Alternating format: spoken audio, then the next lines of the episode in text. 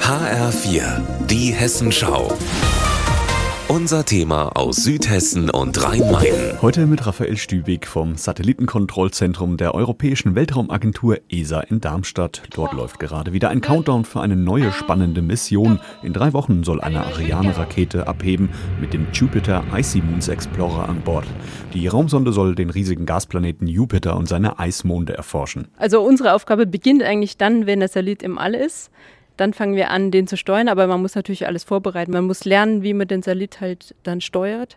Und es wird sehr spannend, wenn wir dann endlich starten und den Salit im All erleben. Raumfahrtingenieurin Angela Dietz gehört zum achtköpfigen Missionsteam am ESOC-Kontrollzentrum in Darmstadt. Seit gut vier Jahren wird dort für den langen Flug der Raumsonde trainiert, dem längsten in der Geschichte der europäischen Raumfahrt. Wir fliegen halt bis zum Jupiter, fünfmal so weit wie die Erde von der Sonne.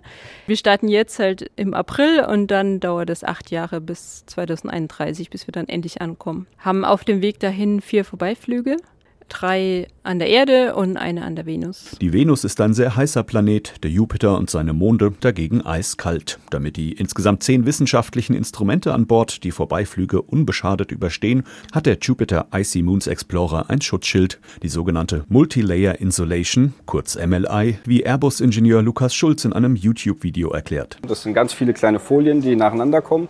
Und nachdem die ganzen Instrumente halt ein relativ geringes Temperaturband haben, in dem sie sich wohlfühlen, haben wir die MLIs, die dann das ganze Spacecraft isolieren. Riesige Entfernung, hohe Strahlung, extreme Temperaturen. Die JUICE-Mission stellt die Experten am ESOC-Kontrollzentrum in Darmstadt vor große Herausforderung. Im Hauptkontrollraum laufen daher schon seit Monaten Simulationen. Nochmal Raumfahrtingenieurin Angela Dietz. Da wird dann halt simuliert, wie der Start ablaufen kann und da werden Fehler eingebaut, also dass irgendwas kaputt geht, dass das Signal nicht kommt nach dem Start. Oder auch, wenn man zum Beispiel einen Start hat und der Orbit ist dann nicht ganz genau, wie es geplant ist, dass man halt darauf reagiert und dann halt schnellstmöglich halt den Fehler löst und die Mission rettet sozusagen. Ziel der Mission, die JUICE-Sonde soll erforschen, ob sich unter der Eiskruste der Jupitermonde Callisto, Europa und Ganymed tatsächlich, wie vermutet, riesige Ozeane verbergen und ob es dort möglicherweise auch Spuren von außerirdischem Leben gibt. Aus dem Satellitenkontrollzentrum in Darmstadt, Raphael Stübig.